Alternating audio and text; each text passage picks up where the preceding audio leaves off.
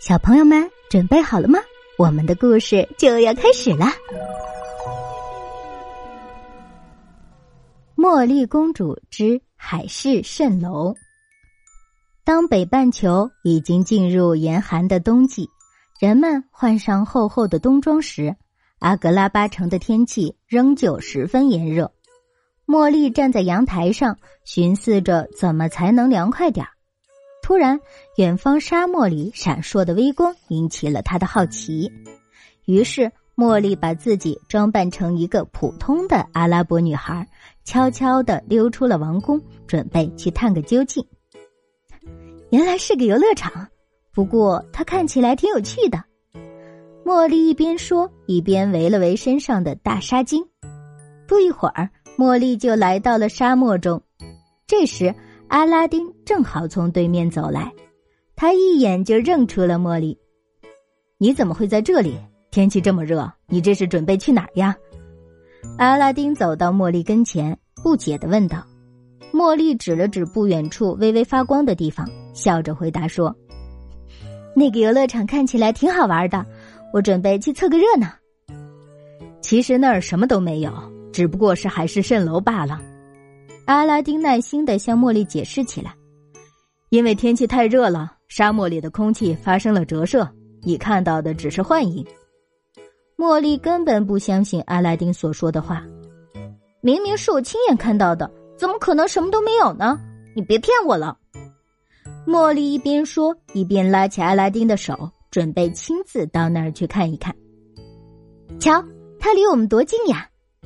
茉莉看到游乐场越来越近了，忍不住高兴的拍起手来。那儿压根不可能有什么游乐场，那只是海市蜃楼。阿拉丁坚持自己的观点。不一会儿，茉莉眼中的游乐场渐渐消失了。她使劲的揉了揉眼睛，发现前方只有一望无际的沙漠。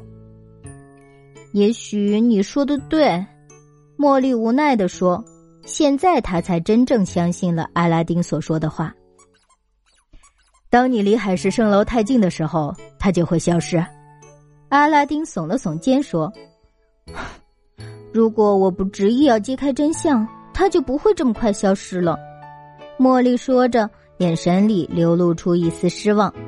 阿拉丁想安慰茉莉几句，可是不知道该说什么好。